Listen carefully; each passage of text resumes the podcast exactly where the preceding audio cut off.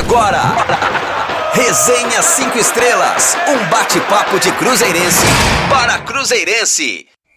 Salve, salve nação azul! Chegou a hora do Resenha 5 Estrelas dessa sexta-feira, dia 22 de setembro, direto aqui da sua Rádio 5 Estrelas. Finalmente, o momento chegou. E hoje eu nem vou perguntar se está tudo bem, porque é impossível não estar depois desta vitória sobre o Vasco. É o Cabuloso, que está garantido na Série A de 2023, depois de dois anos muito desafiantes para todos os cruzeirenses. Estamos de volta à nossa casa, de onde a gente nunca deveria ter saído. E o resenha de hoje é 100% dedicado a esse momento tão esperado por todos nós cruzeirenses. Vamos falar muito deste jogo contra o Vasco, da campanha ao longo da Série B, dos heróis da Raposa, dos próximos passos e muito mais. O Cruzeiro já está garantido na Série A. Mas e você? Já garantiu a sua visita lá no Twitter da Rádio 5 Estrelas? Ainda não? Então não perde tempo, hein? Nosso Twitter é 5estrelasrd. Já o site, rádio5estrelas.com. Isso mesmo, rádio5estrelas.com sem o BR. Aproveite e vá até a loja de aplicativos do seu celular e baixe agora o app da Rádio 5 Estrelas. App oficial da rádio, disponível no Google Play e também na Apple Store. Lá estão todas as edições do Resenha Boletins do Cruzeiro, músicas e, claro, muitas outras atrações. E o Resenha 5 Estrelas está disponível também no Spotify, Apple Podcasts e Google Podcasts. E aí, Gleison Lage? E aí, João Castro? Recuperados 100% da última quarta-feira, meus amigos? Sejam muito bem-vindos. Boa noite, Matheus. Boa noite, Gleison. Boa noite, amigo ouvinte. Boa noite, amigo ouvinte. Sejam bem-vindos a mais um Resenha 5 Estrelas aqui na sua Rádio 5 Estrelas, o programa onde a gente para, pensa, reflete com tudo o que acontece no maior clube de Minas Gerais, o Cruzeiro Esporte Clube, que voltou. Né? Quarta foi o dia da glória, se fez a história e começamos a ver quem sorriu sofrer. O Cruzeiro voltou a voz, né, tá ainda recuperando dos gritos, né, mas foi um dia muito legal, muito especial, inclusive com uma vitória contundente sobre o Vasco, 3 a 0 né, e a gente vai falar sobre isso no programa de hoje e muito mais. Quero, claro, também deixar meu abraço a você, amigo ouvinte, a você, amigo ouvinte, que abrilhanta o nosso programa, que dá sentido com a sua audiência ao nosso papo. E a gente, claro, vai estar hoje aqui num ritmo bem animado, bem feliz, contando um pouquinho mais as histórias desse momento, celebrando um pouco mais, né, o programa bastante festivo nesse sentido também, né? Afinal de contas, agora ainda restam sete jogos, mas o Cruzeiro é, ainda busca o título, é verdade, mas a pressão já foi embora, agora é festa atrás de festa. O Cruzeiro também tem boa vantagem na liderança, não é hora de relaxar ainda, mas a gente vai no caminho do título, a gente vai no caminho para confirmar também essa campanha histórica, de preferência vencendo todos os adversários, né? Faltam três, os três jogos que o Cruzeiro ainda faz em casa foram contra rivais que o Cruzeiro não venceu no primeiro turno e, claro, garantiu o título. E a gente vai projetar tudo isso e muito mais no programa de hoje. Vem com a gente, porque mais uma vez está para lá de especial. Fala, Matheus! Agora sim o Cruzeirão é Série A. Fala comigo, meu querido. Fala Nação Azul. Vamos nessa. Mais uma resenha 5 estrelas. E tamo junto aqui para falar do Cruzeirão. Então vamos começar o resenha 5 estrelas porque hoje tem muito assunto, viu? Muito assunto. Vamos falar dessa campanha maravilhosa do Cruzeiro. Depois de três anos disputando o Campeonato Brasileiro da Série B, o Cruzeiro carimbou seu passaporte para pegar o avião rumo à primeira divisão. A Raposa sacramentou o acesso na noite da última quarta-feira, depois de derrotar o Vasco da Gama por 3 a 0, jogo válido pela 31ª rodada do torneio, dentro de um Mineirão com quase 60 mil cruzeirenses. Os gols 5 estrelas foram anotados por Felipe Machado no primeiro tempo e por Edu e Luvanor na etapa final, sendo responsáveis por fazer a nação azul balançar as arquibancadas do Gigante da Pampulha com muita alegria. Com triunfo, o Cruzeiro está matematicamente classificado para a Série A do Campeonato Brasileiro. Chegou aos 68 pontos e não pode ser mais ultrapassado por ninguém dentro do G4. E vale destacar que o acesso cruzeirense foi o mais rápido da história da Série B nos pontos corridos, a Raposa conseguiu a vaga na Série A de 2023, faltando ainda sete jogos para o fim desta Série B. mais jogos do que o último recorde que é o do Corinthians de 2008, que conseguiu tal feito na 32ª rodada, ou seja, faltando seis jogos para o fim do campeonato. E a campanha do Cruzeiro é tão impressionante que o clube está a nada mais, nada menos do que 20 pontos à frente do próprio Vasco, que é o quarto colocado. São 20 vitórias da Raposa até aqui em 31 jogos disputados, um aproveitamento incrível de 73% no campeonato. É muita coisa impressionante, Cruzeiro está demais. E o Paulo Pessolano comemorou o acesso e enalteceu o comportamento do Cruzeiro ao longo desta Série B. Então vamos ouvir o comandante Paulo Pessolano. É, verdade é que sim, muito, muito feliz, né? Muito feliz porque é, eu ver essa torcida, tanta gente feliz, ¿sí? não só no campo, na rua, em todos lados. É, ver a los jogadores felizes, é, seguramente a família de todos os jogadores muito felizes, da comissão técnica, do staff. La verdad que me pone muito feliz porque todos fazem um esforço muito grande, né? como vocês fazem dia a dia para seu trabalho, para sua vida. Né? Então fico muito feliz porque porque deu resultado o trabalho deles, ¿sí? el de cada um deles. Como falo, somos um equipo. Não só o que entra dentro do campo, o que estavam fora, toda a gente que trabalha em torno a Cruzeiro. Así que muito feliz por todos, ¿sí? se logrou o gran objetivo. E, e sim, é o que acho de, de futebol, né? É jogo a jogo, intentar jugar todos los juegos una final. No ten que esperar hasta lo último. Si no, no hubiéramos jugado como jugaron desde la primera rodada. El crecimiento de haber perdido contra Bahía, si no acontecía eso, hoy Crucero no sentía así. Si no se hubiéramos ganado de Bahía, hubiéramos seguido jugando de la misma manera. Capaz que después trocar ya era más difícil. Todo pasa por algo, así que, que muy feliz por todo como se dio y nada, ahora que, disfrutar esto que, que, la gente estaba esperando ya tres años, así que se lo merecen y, y que disfruten. Y nos, nos sumamos a, a, ese disfrute que, que la verdad que no es fácil, ¿eh? ser entrenador y lograr los objetivos. Este año los objetivos en segunda división lo lograban cuatro, ¿sí? Y por Sorchi, la verdad, soy uno de ellos. Así que nada, muy, muy gratitud por todo. Y lo que lograron jugadores dentro del campo, muy feliz. Impone el juego. Hoy hubo un equipo solo dentro del campo. Sí, con ese coraje, con esa vontade. Al principio comenzamos un poco nervosos, esa ansiedade que jogan contra, mas depois se acomodou o jogo e pronto. Assim que, que muito feliz por lo que eles logran dentro do campo. Está aí a palavra do professor. Que peso que saiu das costas, hein, garoto? Finalmente o grito de eu voltei que estava entalado na garganta pôde ser solto. É, na verdade a gente estava ensaiando esse grito, já tinha uns jogos, mas agora ele, ele foi matemático, né? Foi um grito autorizado pela matemática. E foi bonito de ver, foi emocionante. Um jogo realmente de fortíssimas emoções no Mineirão. Não pelo jogo em si, que eu acho que foi até um jogo, em teoria, fácil para o Cruzeiro. Né? O Cruzeiro foi fazendo o jogo ficar fácil para ele. É um jogo de times grandes, né? E o Cruzeiro sobressaindo em cima do Vasco, que, que vai passar por alguma dificuldade. Mas um alívio muito grande. A gente tem talvez a mania de, de pensar que tá fácil, né? Porque esse ano a gente tá ganhando, tá bem e tal, o time está organizado, mas a gente tem que se lembrar do, de tudo que a gente passou e comemorar com muita, muita veemência mesmo, comemorar com muita alegria, né? E, e, brindar, celebrar esse momento. É claro que daqui a pouco a gente já vai começar a pensar né, já em título, né? Em, em outros títulos para as próximas temporadas, em contratações para o próximo ano, em permanecer na Série A com bastante segurança no ano que vem para formar times mais fortes para frente. Isso tudo fará parte do nosso pensamento daqui a pouco, mas por enquanto eu só me sinto aliviado mesmo e muito feliz de ter o Cruzeirão de volta, porque mais do que o retorno do Cruzeiro para a Série A do Campeonato Brasileiro, a gente está comemorando também a reafirmação do Cruzeiro né, no cenário, né?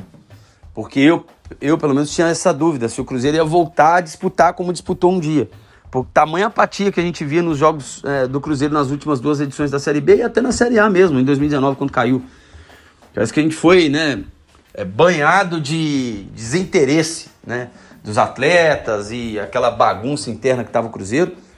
Então agora não, agora a gente está tranquilo, feliz e tranquilo de saber que tem muita gente trabalhando firme para o clube dentro do Cruzeiro hoje e que a gente está assim voltando ao cenário de disputar, né? E disputar, quando eu falo, não é estar tá lá presente no meio dos 20, não, é disputar com possibilidade de chegada, que é o que eu tinha receio do Cruzeiro não conseguir fazer mais. Mas parabéns a toda a nação azul, o Cruzeirense está muito feliz e eu não sou diferente, né? Tô no meio aí, feliz demais. E esse jogo contra o Vasco, que sacramentou o retorno do Cruzeiro à Série A, começou um pouco tímido para o Clube Celeste, né, Gleison? Vasco se fechou bastante, conseguiu controlar a partida nos primeiros minutos, mas o Cruzeiro abriu o placar e tomou as rédeas do duelo. Era um jogo perigoso, né? Se desenhava assim, né? Um, uma torcida, a, assim, assim como foi contra o Criciúma, mas eu acho que o torcedor estava um pouco mais afim aquele dia é, contra o Vasco do que contra o Criciúma. Não que contra o Criciúma não tivesse, obviamente não. Mas é, tava diferente o comportamento, assim, sabe? Contra o Vasco a torcida foi para fazer o Cruzeiro ganhar. Contra o Criciúma a torcida tava meio que esperando que o Cruzeiro ganhasse. Então, é, o Vasco começou na dele, esperando. Até teve uma chance logo no comecinho, numa cobrança de escanteio do Nenê. E o Nenê bem tranquilo, a gente tava, tava perto assim. E o Nenê tava tranquilo, tava nem aí, assim, batendo escanteio na tranquilidade danada. Só que o Cruzeiro foi passando o jogo na tentativa, né, foi reequilibrando as ações ali é, pelos dois lados, tentando atacar pelo lado direito, pelo esquerdo, em alguns momentos até embolando, indo por dentro com Lincoln e Edu juntos. É, mas não falta empenho, né, cara? O time se empenha muito, o time batalha muito e o resultado acaba saindo, né? Numa uma jogada do Stênio, uh, uma boa jogada do Stênio até, pelo lado direito. A bola é afastada, o, o jogador do Vasco tentou sair conduzindo essa bola, escorregou e o Machado foi feliz no chute, né? A bola desviou, é, eu acho que foram três desvios até as redes, né? dois jogadores de linha do Vasco e depois o goleiro ainda tenta pegar, a bola bate na perna dele e entra. E dali em diante meio que acabou, né? O Vasco não teve mais chance de gol, né? Já não tinha tido, tinha tido só essa contra o Rafael, mas meio que acabou. O jogo ficou só na mão do Cruzeiro mesmo, ou nos pés, né? E o Cruzeiro tentando aumentar a vantagem. João, chega mais. Cruzeiro confirmou o acesso à Série A com uma super vitória diante do Vasco. Uma vitória mais do que convincente com 3 a 0 para coroar uma noite de uma festa maravilhosa no Gigante da Pampulha, viu? Mais que convincente, né, Matheus? O Cruzeiro foi soberano a partida inteira, né? Foi tendo aquela impressão de que o time abriria o placar. Teve uma escapada rápida do Vasco no início do jogo ali, né? O Rafael nem precisou chegar efetivamente a trabalhar, mas uma tentativa ali do Vasco nos minutos iniciais, mas de resto o domínio do Cruzeiro foi né, amplo ao longo da partida. Era naquela etapa, naquele momento também, foi uma, uma jogada de contra-ataque. E o Cruzeiro conseguiu ir marcando os gols e a sensação que tinha e que a partida passava, né, que se o jogo durasse mais tempo, os times iam ficar em campo e a cada 30 minutos o Cruzeiro ia lá e fazer um gol. Né, o Cruzeiro dividindo aí pela média da partida, claro, né, de, né, um gol a cada 30 minutos, porque foi 3 a 0 em 90 minutos. Mas o Cruzeiro foi muito superior ao Vasco. O Cruzeiro né, aproveitou um pouco o nervosismo do Vasco com a partida.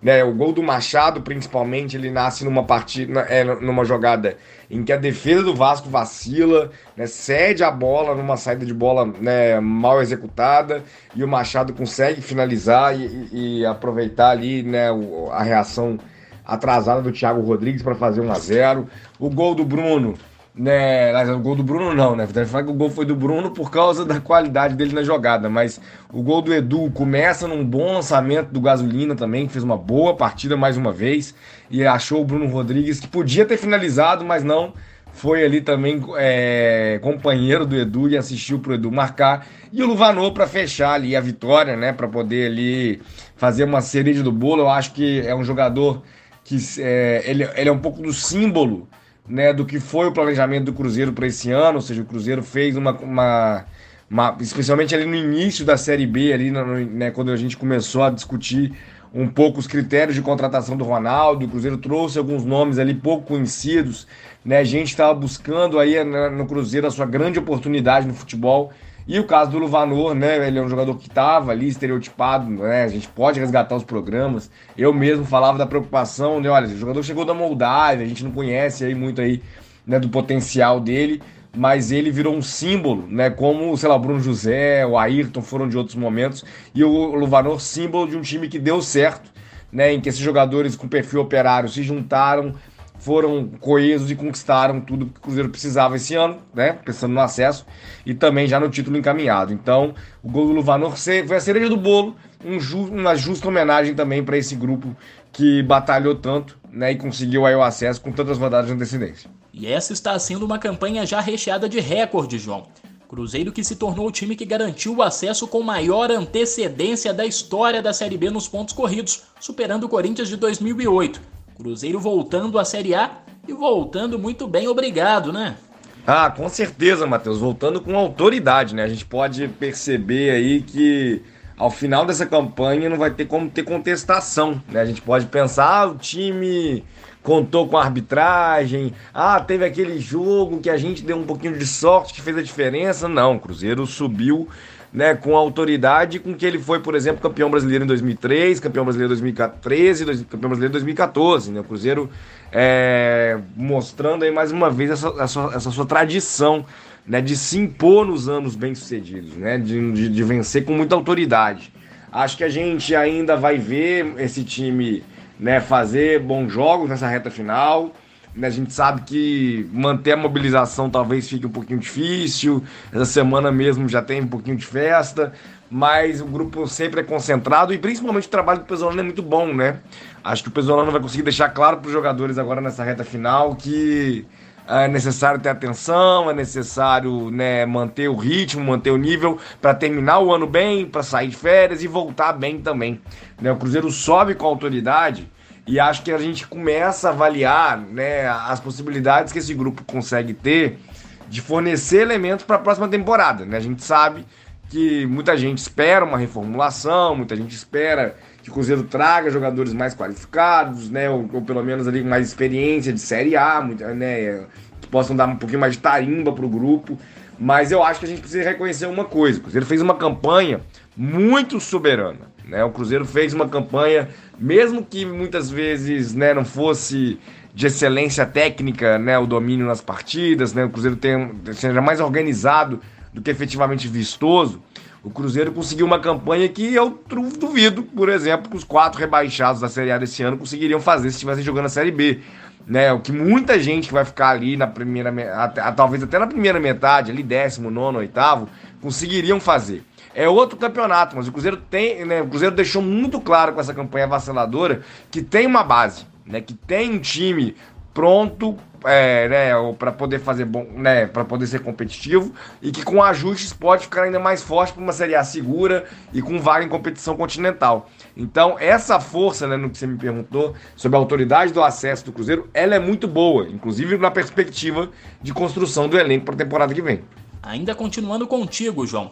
O primeiro gol foi marcado por Felipe Machado, um cara que até comentamos, se não me engano, no nosso último resenha, que deu a volta por cima neste ano aqui no Cruzeiro. Passou por um período muito difícil na vida por causa da Covid e agora está contribuindo com o acesso do clube. Bonito de ver a comoção, a emoção dele depois do jogo, né? Ah, foi, foi bonito, né, Matheus? Acho que, inclusive, porque o Machado é uma espécie de símbolo desse período, né?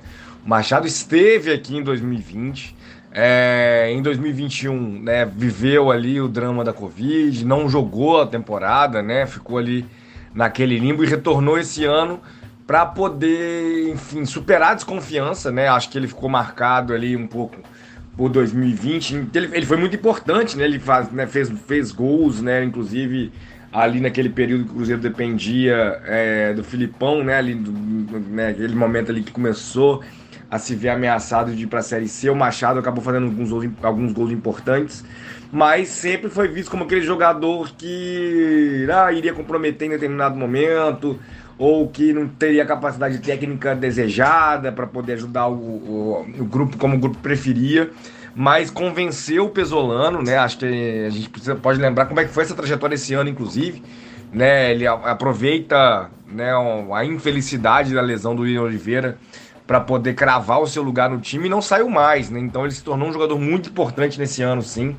É, sei que muitas vezes a gente às vezes uh, dar uma cobrança exagerada no, no, nele. A própria na expectativa que o futebol do William Oliveira tinha manifestado no início do ano, né? Muita gente ficou, por que, que o William não volta pro time? Mas o Machado correspondeu, né? Se emocionou com justiça ali, o gol foi justo também. Ao contrário de 2020, esse ano o gol estava demorando a sair e saiu na hora certa, né? Saiu num momento muito importante. O jogo, né, como a gente já falou aqui algumas vezes, teve amplo domínio do Cruzeiro, né? Um jogo que o Cruzeiro conseguiu administrar com certa tranquilidade, mas a tranquilidade também se foi construída a partir do gol, né? O Cruzeiro conseguiu ainda no primeiro tempo abrir o placar com o gol do Machado e ele foi crucial nessa partida também para o Cruzeiro conseguir vencer com o Vasco e vencer com autoridade já que ele teve muito bem no meio-campo também, auxiliando o sistema defensivo e, claro, participando do gol da vitória e se emocionando, emocionando a todos nós nesse triunfo importante e garantiu o acesso do Cruzeiro. Ô Gleison, esse ano tem dado tudo certo para o Cruzeiro, tanto dentro quanto fora de campo. O que você acha que mais pesou para que o Clube 5 Estrelas colhesse tantos bons frutos quanto está colhendo agora? Com certeza é o projeto, como diria o Luxemburgo, que até parabenizou o Cruzeiro, né? Pelo acesso. É, o projeto mesmo, né? A estrutura que o Cruzeiro tem hoje. Ou a estrutura que o Cruzeiro está tendo. Está tendo mesmo, é um processo que ainda está acontecendo, né? É claro que os jogadores é, têm a sua parcela, o Paulo Pessolano tem uma parcela enorme, a comissão técnica toda mas eu acho que a tranquilidade que esses caras estão tendo para trabalhar é o grande combustível. E quando eu falo tranquilidade é, pô, salário em dia, organização interna, todo mundo focado na mesma coisa. O cara que está lá tirando a foto do time, ele tem aquele desejo de que o time vença pelo mesmo, né, na mesma intensidade do Edu, na mesma intensidade do dono, do Ronaldo, na mesma intensidade do sorriso, jardineiro lá do Cruzeiro. Todo mundo pensando na mesma coisa. Isso é muito difícil de dar errado. Porque as coisas não conseguem sobreviver ao trabalho, né, velho? Se, se você está trabalhando, e quando eu falo trabalho, não é trabalho desorganizado, não, é trabalho com foco, entende? Porque você pode trabalhar, às vezes você acha que você está trabalhando, mas de maneira muito desordenada, né? Com movimentos pouco efetivos, e isso não aconteceu no Cruzeiro esse ano. Tinha margem para erro, né? Teve margem para erro. O Cruzeiro meio que montou a equipe interna dele esse ano, está montando agora, né? Então a gente foi meio que conhecendo os nomes com a temporada mas eu acho que acima das pessoas, como os próprios componentes da equipe do Ronaldo dizem, né, tá o clube. Hoje a gente pode afirmar que tá mesmo. O Cruzeiro é, é o objeto, é, como se fosse final do, de todo o trabalho, entende? Então todo mundo trabalha para o Cruzeiro e não o contrário. Que é um, uma, uma coisa que se perpetuou no Cruzeiro ao longo dos anos, né? As pessoas entravam no Cruzeiro usavam a imagem do Cruzeiro para alguma coisa. Hoje Pode até usar, pô, o filho do Ronaldo tava, tava tocando lá, lançou um single no dia do jogo. Beleza. Mas o Cruzeiro hoje tem um dono, ele pode fazer isso, mas ele tá fazendo primeiro pro clube, entende? Aquilo ali é só uma parte da festa, assim. Então, né, quem que vai criticar isso? Não tem como. E eu acho que essa foi, esse foi o grande elemento assim para o Cruzeiro se dar bem nesse ano, sabe? A organização interna, process, respect the, pro, the process, né? É isso que a galera fala.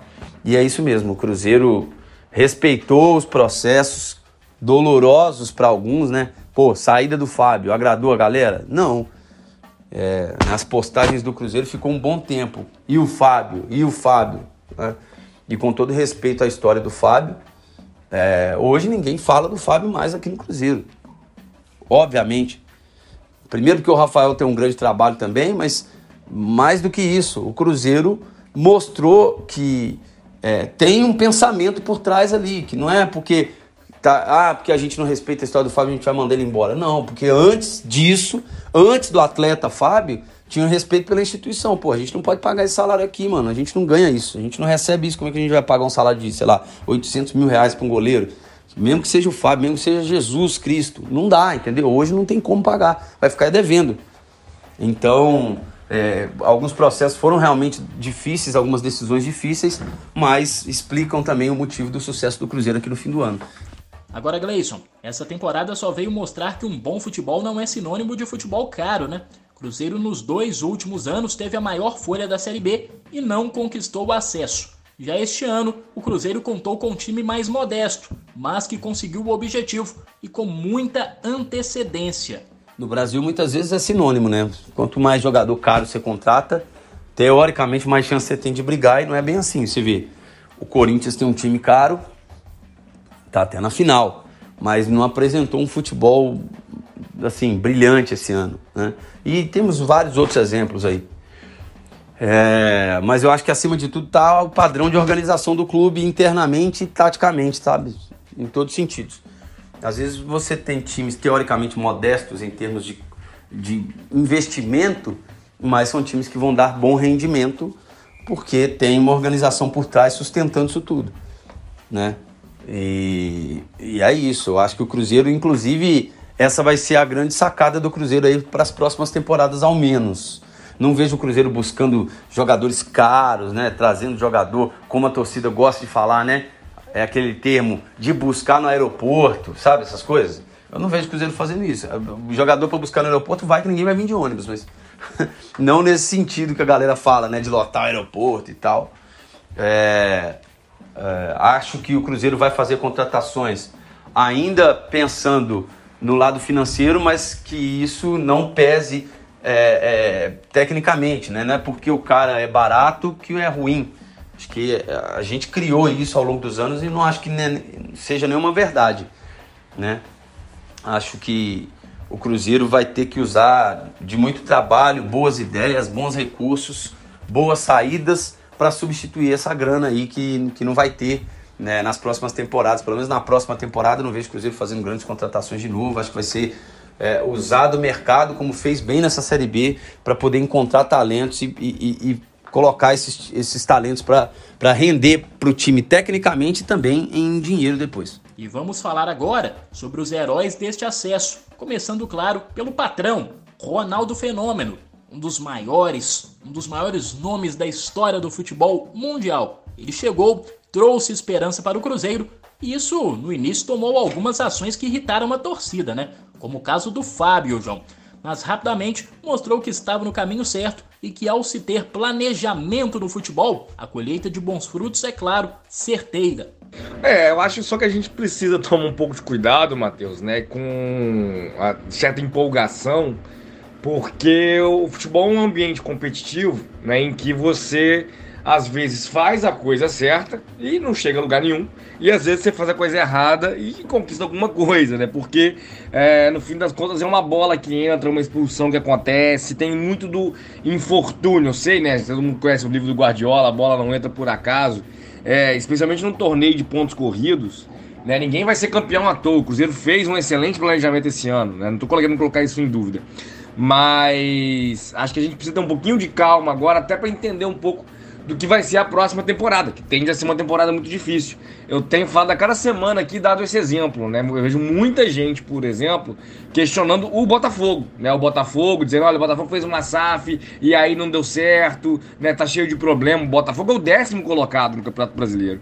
Tá a seis pontos da zona de classificação para Libertadores, né? Isso pensando no sétimo colocado, já que a gente já sabe ali que Flamengo e Corinthians, por exemplo, vão ganhar, um dos dois vai ganhar a Copa do Brasil e Flamengo Atlético Paranaense, um dos dois vai ganhar a Libertadores. Então, pelo menos mais uma vaga vai abrir, né? São seis no brasileiro, mas pelo menos a sétima vaga vai aparecer e o Botafogo tá seis pontos da sétima colocação.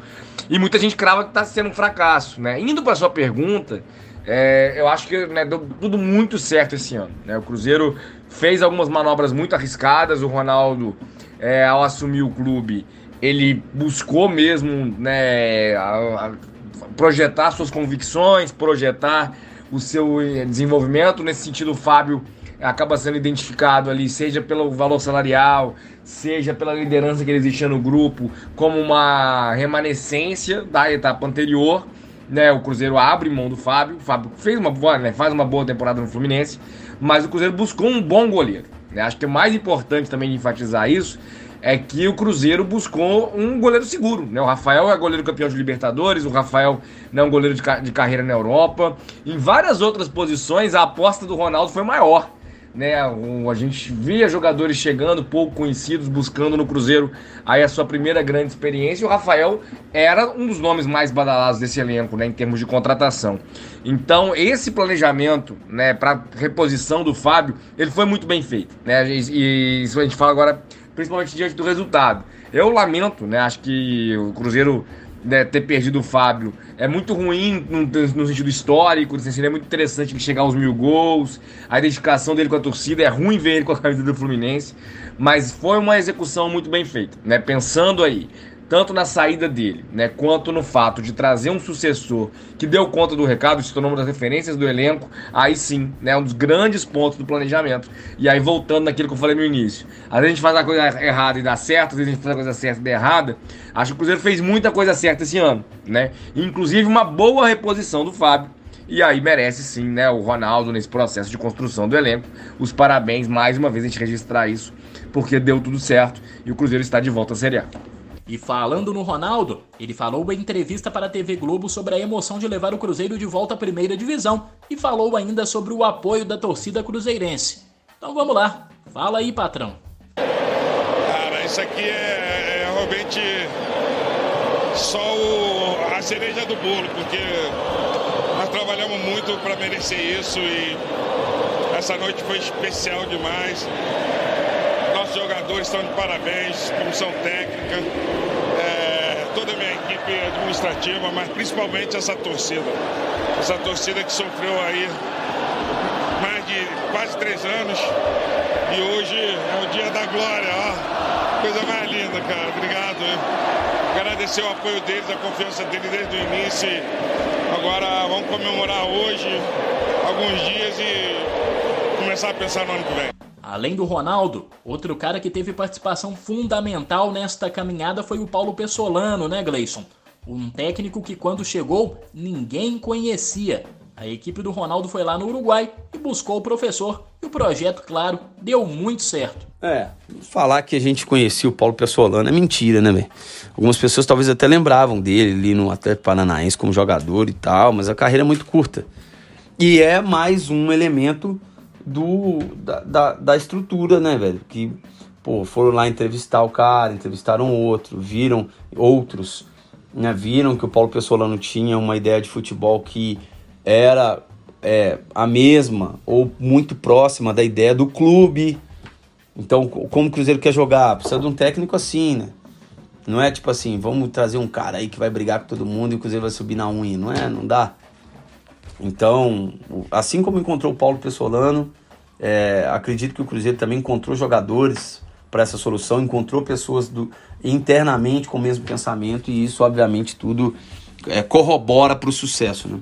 João, nós começamos o ano com a saída do Fábio, um ídolo eterno, um dos maiores da história do Cruzeiro. Jogador que mais fez jogos com a camisa azul, sendo substituído, claro, pelo Rafael Cabral, que chegou cometendo algumas falhas, provocando a desconfiança da torcida e hoje é unanimidade no gol celeste, né? Não, é isso. Acho, o Rafael, inclusive, um goleiro seguro. Mesmo quando a gente tenta lembrar do início dele, aí falar de falha, a gente fala daquela bola no canto, que, ah, se ele tivesse mais dois passos pro posicionado, a, a ideia da envergadura dele que se discutiu por um tempo, né? O Fábio é um goleiro de ampla envergadura, o Fábio tem essa, essa explosão né? E, e, e, também uma colocação muito interessante nesses fundamentos. E o Rafael foi trabalhando, foi aperfeiçoando, né? Embora ele seja um goleiro experiente, ele vinha aí de temporadas aí jogando pouco. É, há muito tempo o Rafael não exercia um protagonismo que ele exerceu, né? Jogou tanto quanto ele jogou nessa temporada em número de jogos, né? E aí ele foi crescendo de produção, recuperando o ritmo. É, mas eu acho que propriamente o Rafael nunca teve essa fase de falhar, não. Acho que ficava ali procurando a agulha no palheiro até mesmo por causa da, da, preocupação com a saída do Fábio. Né? Acho que o Rafael teve que provar ali é, e, se, e, superar as, as, as, dificuldades, superar as críticas, que em alguns momentos talvez tenham sido exageradas, né? Como eu disse, eu acho que as falhas não, não foram a marca da passagem dele até aqui, né? Acho que a gente entra muito naquele lance subjetivo, né? De olha, por que se ele fizesse isso, se ele fizesse aquilo? Não é aquele lance nossa, o goleiro botou para dentro ou qualquer coisa do tipo, aquelas coisas mais evidentes, né? O Rafael é um goleiro seguro, tem conseguido com a sua segurança ajudar o Cruzeiro, né? O Pesolano confia nele também, inclusive para a construção da saída de bola. O Rafael participa bastante do jogo, contribui para a intensidade do time, contribui para o controle né, das ações do time. Então é um jogador que merece ser sim colocado, né, aí como você está destacando, entre as referências desse grupo. e, claro, como um dos destaques da temporada. É justo né, que o Rafael reconheça e, e, e, receba esses louros e seja reconhecido aí também como um dos heróis e um dos protagonistas nessa campanha do Cruzeiro. Agora, outro cara que eu quero destacar, João, é o Eduardo Brock. O capitão Celeste também não despertava tanta confiança da torcida nas últimas campanhas, mas este ano mostrou muita qualidade, não deixando passar nada na defesa cruzeirense, hein? Tá demais o Eduardo Brock. O Venom é de Brock. Pois é, Matheus. Quem diria, né? A, desconfiança que tinha sido criada. É, eu acho que o Cruzeiro, né? Esses jogadores que foram remanescentes, como o Brock, o Machado, é, o Cruzeiro conseguiu esse ano ter uma organização que potencializou é, a, a, capacidade individual de cada um deles, né? A gente está falando de jogadores, né, no caso do Machado, até menos, né? Porque teve ali a sua experiência no Grêmio, mesmo no Cruzeiro, mas não conseguiu ainda é, se tornar um jogador com frequência na Série A.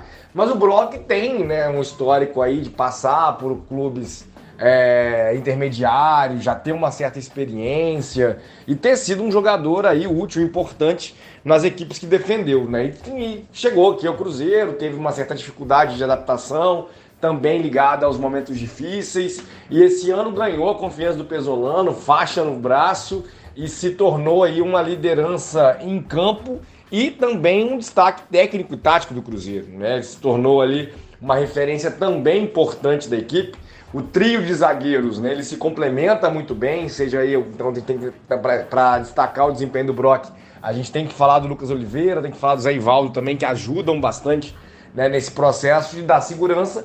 E ele é um jogador comprometido, ele é um jogador né, experiente, consciente ali de certos atalhos no campo, com bom posicionamento e que consegue aí esse ano, enfim, garantir ali o seu espaço dentro da torcida do Cruzeiro, é, diante dos olhos da torcida do Cruzeiro. E acho que é bem interessante aí a gente pensar é, em, na situação de jogadores como ele, porque o Cruzeiro vai ter que ter muita atenção na reformulação do elenco. Né? Eu não acho que o Cruzeiro é, deve, por exemplo, abrir mão do Brock para o ano que vem para trazer um, um, zagueiro que tenha aí uma carreira pro, parecida com a que ele tinha antes de chegar ao Cruzeiro. Né? Ele já é uma realidade no Cruzeiro. Então, ou o Cruzeiro vai em busca de um nome né, mais badalado, um jogador mais evidente, ou permanece com o Brock, né? acho que ele merece ter esse espaço no elenco do ano que vem, porque esse ano foi também, concordo contigo, um dos destaques da equipe. E lá na frente, nós não podemos esquecer da participação do Edu Gleison. O atacante matador, mais uma vez, vem em uma excelente temporada. Chegou a ter um tempo sem gols, mas agora voltou a guardar sempre seus golzinhos. Uma contratação que se mostrou super acertada para esta temporada, né? É, se tem uma coisa normal para. Aliás, tem duas coisas normais para atacante: é, é, fazer gols, é natural, e também o hiato dos gols, né? Sempre tem umas secas assim, mas eu acho que o Edu e o próprio Cruzeiro é, mandaram bem, assim, sabe? É, o Edu é um artilheiro mesmo, nato, uh, tem o faro do gol, né? É, muita gente fala assim, ah, mas por exemplo, esse gol do Bruno Rodrigues, né? Edu só escorou, é mais difícil é chegar naquela bola, né? Talvez ele não estaria ali, entende? Dando aquela opção. Ele tem o faro do gol mesmo, ele encurta as distâncias dentro do campo para fazer o gol. É um jogador é, que não treme nas bases, né? Veio aqui, vestiu a camisa pesada do Cruzeiro, continuou trabalhando forte para fazer o seu futebol aparecer também. É, é um jogador que eu gosto, eu gosto do Edu, acho o Edu um bom jogador, um cara também legal, assim, que também combina com esse elenco atual do Cruzeiro. E acho que o Cruzeiro também, quando o Edu parou de fazer gols, conseguiu boas soluções, entende? Porque, pô, talvez tava dependendo só do Edu. Aí o Edu parou de fazer gol, o Cruzeiro não ia fazer gol mais e ia perder um monte de jogos. Não aconteceu isso. O Cruzeiro perdeu três jogos na temporada inteira. Sendo que a, primeira derrota veio logo na primeira rodada, né, contra o Bahia. Então, o Edu fez uma grande temporada é, e o Cruzeiro também fez com que o Edu ajudasse. E quando o Edu não pôde ajudar, o Cruzeiro conseguiu boas soluções para substituí-lo. E o próprio Edu, em entrevista para a TV Globo, também falou sobre o desafio concluído de colocar o Cruzeiro de volta à Série A do Campeonato Brasileiro. Boa noite a todos. É, primeiro, muito, muito satisfeito, muito orgulhoso de tudo que a gente fez esse ano, cara. É, quando a gente chegou aqui era um, era um momento, uma fase muito delicada que o clube, o torcedor enfrentava. Muitas das pessoas que chegaram aqui até então eram desconhecidas, não tinha nada a ver com as dores do clube, as dores da torcida. Mas desde o início a gente sabia o quanto essa torcida merecia, o quanto o Cruzeiro, a camisa do Cruzeiro era pesada, era gigante, por tudo que já conquistou no futebol, né, cara? Então, a gente colocou na cabeça que um só não faria diferença, que teria que ser um trabalho muito árduo, em grupo, sempre pensando no coletivo. Sempre que a gente treinou lá desde janeiro, foi muita dificuldade, muita luta, muito suor.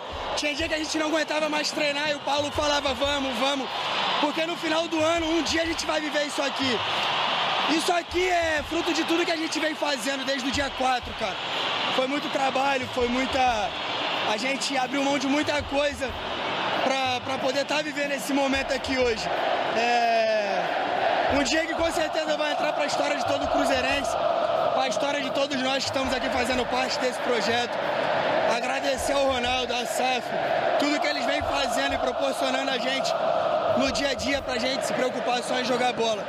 E é, o resultado é isso aí, uma festa linda da nossa torcida. Hoje eles vão varar a madrugada, torcer para os patrões amanhã não ficarem chateados com eles. Mas é isso, agora é comemorar.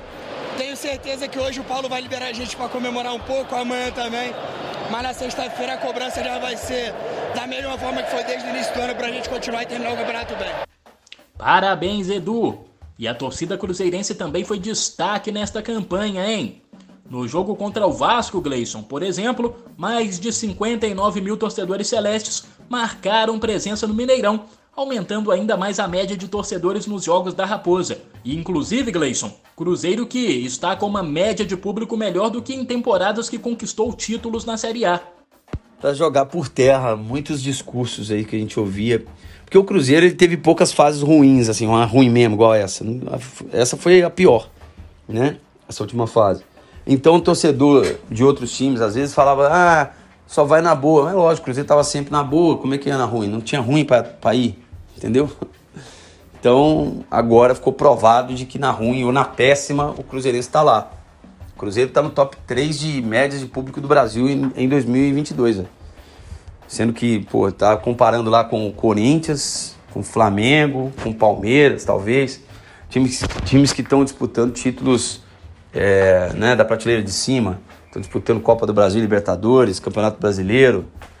É, e tá lá, Cruzeiro com um ticket bom, não é um, ingresso barato. Nesse último jogo foi um ingresso é, mais caro ainda, é, um bom faturamento, quase 3 milhões a renda.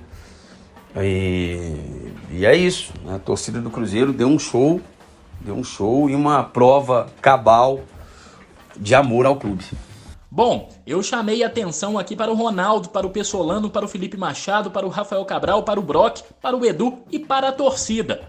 Mas tem algum outro jogador que você queria destacar nesta campanha do acesso cruzeirense, João? Ó, oh, eu destaco o Neto Moura, viu?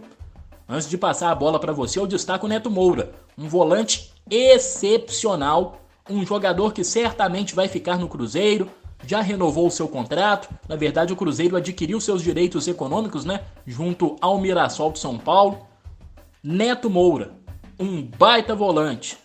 Joga muito, joga de terno. Lucas Oliveira, um zagueirão. Enfim, boas opções, né? Boas opções para o Cruzeiro.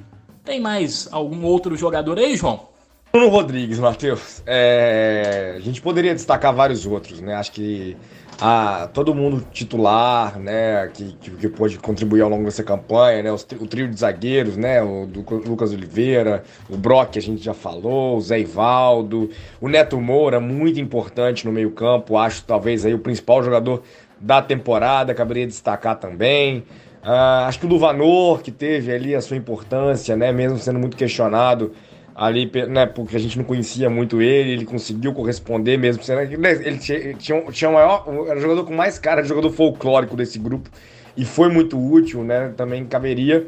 Mas eu falei do Bruno Rodrigues e vou falar mais um pouco sobre ele, porque eu acho que ele é o jogador mais diferente que o Cruzeiro tem hoje. Né? Acho que o Cruzeiro encontrou no Bruno uma peça importante, né? de uma válvula de escape importante, um jogador que joga para o coletivo, ao mesmo tempo tem boa bola individual, que consegue é, contribuir bastante para o jogo coletivo.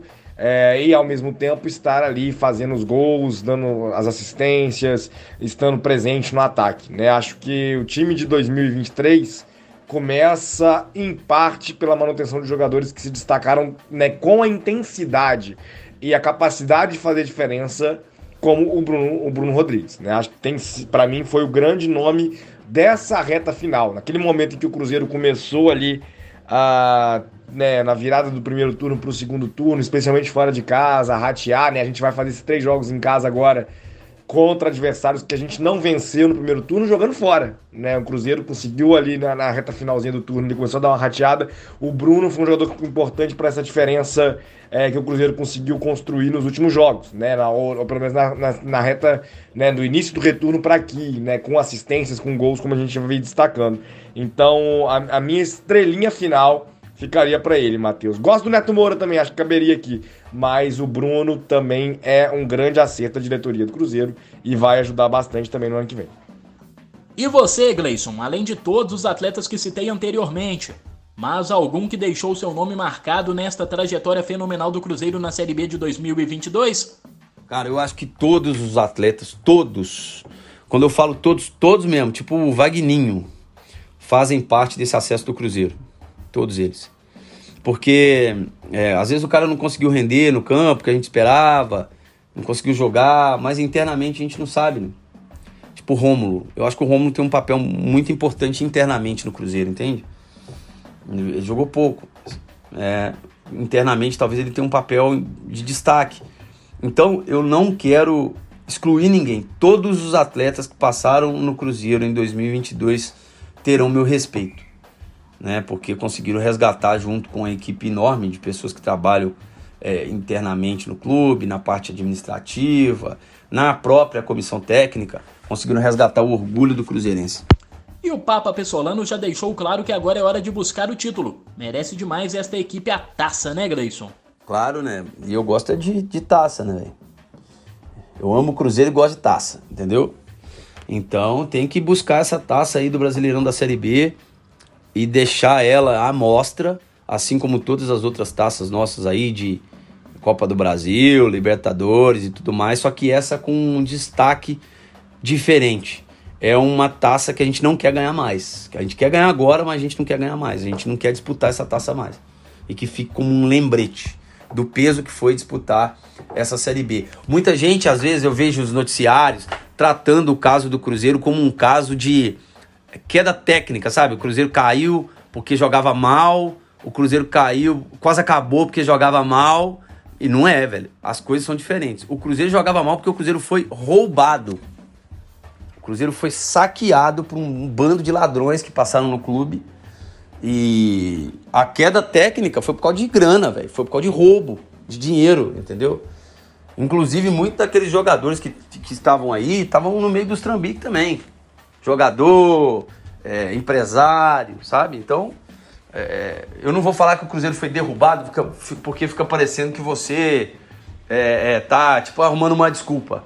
Mas o clube Cruzeiro foi vítima de bandidos e por isso o Cruzeiro caiu, por isso o Cruzeiro, por isso o Cruzeiro começou a jogar mal, porque naquele ano de 2019 o Cruzeiro estava com uma campanha muito boa, era a melhor campanha da Libertadores, né? Ficou um tempão invicto, perdeu para o Flamengo a primeira no Rio de Janeiro num jogo até igual.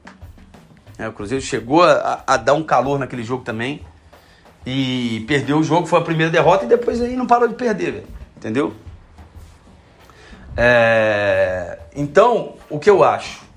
Quando a gente fala de queda técnica do Cruzeiro, do Cruzeiro ter jogado mal, é consequência de outras coisas. Não é as quedas que acontecem no futebol brasileiro. O time é ruim, o time joga mal e cai porque o time é ruim. Não é isso que aconteceu no Cruzeiro.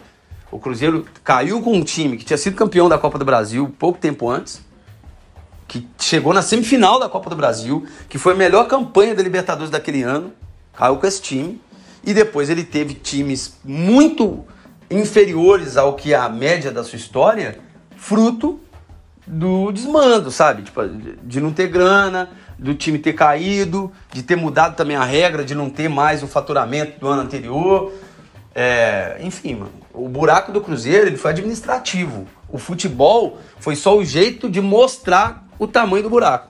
João, já pensando nesta reta final da Série B, você acha que o Pessolano deve manter força máxima nas partidas agora que já conquistou o acesso? Ou deve partir para novos testes na equipe, já pensando na próxima temporada?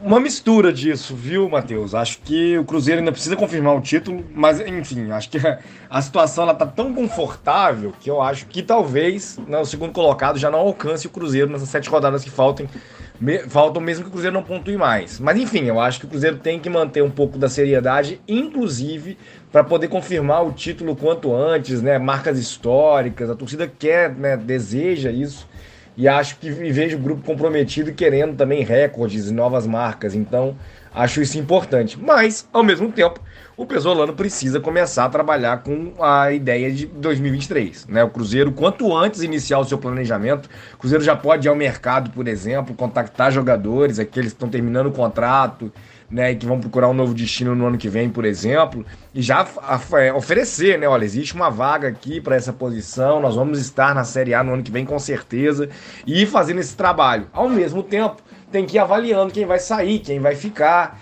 Então, o pessoal não tem sete jogos agora para poder aproveitar isso né, para poder fazer um trabalho é, específico de preparação para o próximo ano. Né? Acho que o campeonato não acabou. A gente volta a dizer, essas marcas, os recordes são importantes. A torcida, especialmente nos jogos em casa que faltam, quer ver o Cruzeiro derrotar todos os adversários, né? Quer ver o Cruzeiro alcançar essa marca histórica aí de ter vencido todo mundo na competição pelo menos uma vez. E não dá para baixar a concentração nesse momento, né? Não dá para largar de mão o campeonato e aí colocar, enfim, é, o time ali a, a, a Deus dará em campo. Acho que vale a pena, inclusive, manter uma estrutura e aproveitando alguns jogadores da base. Nesse momento pode ser interessante para avaliar também, por exemplo, o Kaique tem conseguido agora aproveitar muito bem as oportunidades e vai cravando o seu lugar no elenco do ano que vem. Quem sabe um outro jogador da base também recebendo as oportunidades, podendo jogar com o time né, principal, ou pelo menos um time alternativo. E aí acho interessante sim o Pesolano aproveitar para isso, sem largar a mão do campeonato, porque a gente ainda quer essas marcas históricas sendo conquistadas nessa reta final. E falando já em 2023, quem do time atual você acha que fica no time titular? Quem fica para compor a equipe e quem pode dar adeus, Gleison? Cara, é, eu não vou especular quem eu acho que, que pode ficar, não. Claro que tem alguns nomes aí que, né, que são meio incontestáveis. o Rafael Cabral, pô, vai ficar, né, tem condição. Mas eu tenho achado de, alguma, de algum modo uma deselegância, vamos dizer assim, no momento, o Cruzeiro disputando, pô, acabou de subir. Aí, porra, tá disputando o título, o título ainda. Eu quero rebaixar o CSA esse ano. Aí, porra, eu vou falar que os caras aqui não servem para ficar na Série A. Pô, deixa o ano acabar. O Cruzeiro começar a se, a se mexer, a ver mesmo internamente quem pode com quem pode contar no ano que vem, com quem não pode. Eu entendo quem especula isso, mas eu não, eu não vou fazer não. Eu vou deixar o ano acabar primeiro. É claro que eu estou fazendo as minhas observações, eu tenho a minha opinião pessoal, mas eu não vou deixar isso público no momento porque eu acho injusto com os caras que estão remando aí no osso, sabe? É, então vamos, vamos deixar a poeira baixar, momento de comemorar mesmo, de estar feliz aí. O ano que vem a gente começa a pensar daqui a pouco. Já você, hein, João? Se fosse o Paulo Pessolano e tivesse o poder de decisão, quem você manteria neste time titular em 2023 e quais posições você iria atrás para reforçar a equipe? Nisso, às vezes, é uma fala meio polêmica ou controversa, não sei, Matheus, mas a minha resposta para isso é todo mundo. Né? Do time titular, eu faria o esforço para permanecer com todos no elenco do ano que vem, né? pelo menos ali para a disputa do Campeonato Mineiro. Acho que a gente precisa sim de qualificar o elenco mas a gente precisa também ter convicção e algumas certezas né, de que as coisas vão funcionar. O time termina o ano bem, jogando bem, é, com uma boa forma coletiva, e eu não vejo sentido da gente desestruturar toda essa situação. É claro, a gente vê alguns jogadores né, que já não conseguem é, auxiliar tanto em campo, ou pelo menos não conseguiram aí provar né, de forma eficiente que mereciam estar no time titular, né, que, que, que caberiam permanecer mais tempo nessa condição e que estão deixando o clube, né? O Rômulo, por exemplo, né, que foi perdendo espaço ao longo do ano e assinou para poder terminar o contrato nesse ano. Acho que esse tipo de jogador vai estar tá saindo e vai liberar espaço para a chegada de outros nomes. E aí, se chegar alguém melhor do que quem está no time titular, por exemplo, deixa o titular ficar na reserva.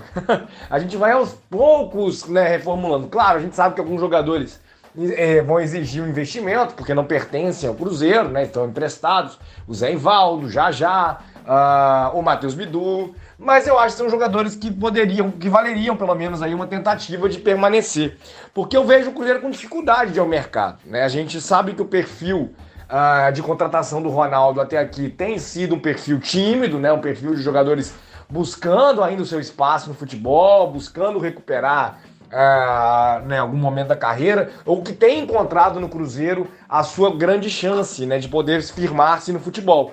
E aí, para trazer outras apostas, eu acho que o Pazolano tem sim aí uma estrutura bacana e valeria a pena manter esses titulares, né? Tentar manter boa parte desse grupo para poder ali ir fazendo testes, ajustes e contratações pontuais. Né? Não vejo necessidade de uma ampla reformulação, mas sim de ajustes pontuais no elenco. E aí, quem terminou o ano bem, quem terminou o ano como titular, poderia tranquilamente caber no elenco do início do ano que vem, pelo menos.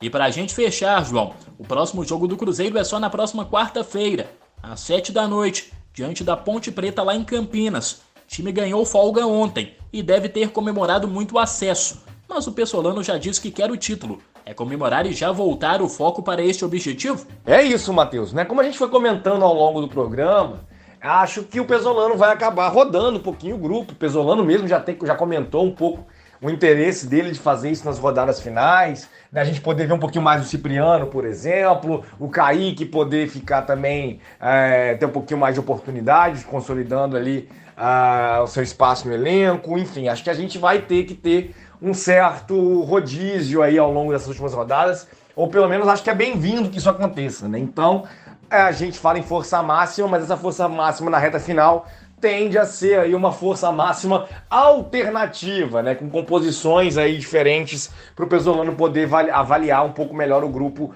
para a sequência do trabalho dele no ano que vem. Então, acho que é concentrar nesse jogo contra a Ponte, sim, né, iniciar os trabalhos. Os trabalhos foram reiniciados hoje. O Cruzeiro né, vai ter aí um bom tempo de preparação, mais uma vez, poder recuperar bem do jogo contra o Vasco, né? Foi um jogo que exigiu ali né, intensidade nos 90 minutos para o Cruzeiro construir os 3 a 0 né? O Cruzeiro foi soberano ao longo de toda a partida e isso certamente exige muito dos jogadores, mas puderam fazer a festa, puderam comemorar e agora também já podem trabalhar pensando no jogo contra a Ponte. Né? A gente sabe, tá vendo aí a Ponte numa situação difícil no campeonato, mas o Cruzeiro pode aí aproveitar dessa situação para poder também colocar mais três pontos na, na, na, na tabela, né? construir aí um pouquinho mais o caminho para o título agora, né? Já que o acesso está pavimentado. E tentar também deixar essa rodada, essa reta final, né? Com outros objetivos, né? Ou seja, o título é o objetivo imediato agora, né? O próximo passo é conquistar o título. E o Cruzeiro tende ou pode aí conseguir isso o mais rápido possível, claro, acumulando vitórias. Então essa é a importância do jogo contra a Ponte Preta e a gente espera dedicação e força máxima, mesmo com um time que pode ser mudado ali para o Pesolano fazer alguns testes aqui, né, diante do material que ele tem no elenco. Então vamos ao nosso giro de notícias, né? Bora lá! Falando de vôlei, o Sada Cruzeiro tem um compromisso importantíssimo no próximo domingo. Isso porque a Raposa tem pela frente o Minas em jogo que pode valer o pentacampeonato da Supercopa de Vôlei para o time celeste. Essa partida que está marcada para as 10 da manhã tem mando de campo da Confederação Brasileira de Vôlei e por isso será disputada longe de BH, mais especificamente lá no ginásio Geraldão em Recife. Todos os ingressos já estão esgotados, mas a torcida poderá acompanhar o duelo pela TV Globo e pelo Sport TV 2. E em falar em ingressos esgotados, a corrida do Cruzeiro também está com as inscrições encerradas, uma das principais. Uma das principais provas de atletismo do país a corrida do Cruzeiro será disputada neste domingo, dia 25 de setembro, na Orla da Lagoa da Pampulha. E se você se inscreveu na prova, a retirada do seu kit poderá ser feita até sábado, de 10 às 8 da noite, na loja Decathlon, da Avenida Nossa Senhora do Carmo, número 1700, 1700, viu? Anote aí. E chegou ao fim o Resenha 5 Estrelas especial do acesso. Galera, muito obrigado mais uma vez pela sua audiência. Eu espero encontrar você novamente aqui na semana que vem, hein? Peço mais uma vez para você, que ainda não segue, seguir a gente lá no Twitter. Nosso perfil oficial é o arroba 5 estrelasRD. Já o nosso site, rádio5estrelas.com sem o BR. Gleison, João, até semana que vem, meus amigos. Até semana que vem, Matheus. Sempre um prazer. Deixo aqui o meu abraço para você também, para o Gleison, claro, e para você, amigo ouvinte, amigo ouvinte que nos acompanhou em mais um Resenha 5 Estrelas. É só acrescentando, no meu último comentário eu falei um pouco sobre a Ponte Preta em dificuldades, né? A Ponte Preta é oitava colocada, né? Ela tem só que ela tem até um pouquinho de chance aí de brigar pelo acesso. Ela tá oito pontos do Vasco, quarto colocado e, por sua vez, oito pontos acima da zona de rebaixamento. Já tem aquela cara de time que vai ficar no meio da tabela, mas que começou o campeonato mal, né? Até deu uma, uma, uma boa reação aí, mas, enfim, estar né, em situação complicada não é necessariamente estar ameaçado, pelo contrário, está na primeira metade da tabela, já sem muitos grandes objetivos e aí joga contra o Cruzeiro um pouco a sua sobrevivência e também, claro, para se assegurar a permanência na Série B o mais rápido possível também. Também quero destacar que o Cruzeiro foi batido pelo Corinthians Stream Rollers né, no Campeonato Brasileiro de Show Americano, a última partida, e o Cruzeiro, enfim, se despediu da competição. Né? O Cruzeiro não conseguiu fazer um bom campeonato. Ah, o Cruzeiro fez quatro partidas, né, venceu uma e perdeu outras três, perdeu para o time do Atlético Mineiro, perdeu para o Flamengo e perdeu para o Corinthians, vencendo apenas o Vila Nova Tritões. É um projeto que está recomeçando, né? O Cruzeiro reabraçou a modalidade e a gente torce para poder conquistar resultados melhores nas competições futuras, a começar pela Taça Brasil, que foi anunciada nessa semana, né, uma disputa eliminatória, modelo Copa do Brasil, e o Cruzeiro estará presente. A gente torce também para fazer um bom papel. No mais, eu me despeço por aqui. Feliz, feliz, estamos de volta e vamos curtir essas rodadas finais, começando com uma vitória sobre a Ponte, porque eu quero a taça e quero a taça com o máximo de recorde que puder. Vamos nessa então. Um grande abraço a todos mais uma vez e até a próxima. Valeu, Matheus. Forte abraço para você, forte abraço para a maior torcida de Minas Gerais. O torcedor do Cruzeiro tá feliz e tem mais que ficar mesmo. Vista azul, sai às ruas com a sua camisa estrelada, bandeirão na janela. E bora que bora, o Cruzeirão voltou. Fui, galera. Bom final de semana. Grande abraço. Você ouviu Resenha 5 Estrelas.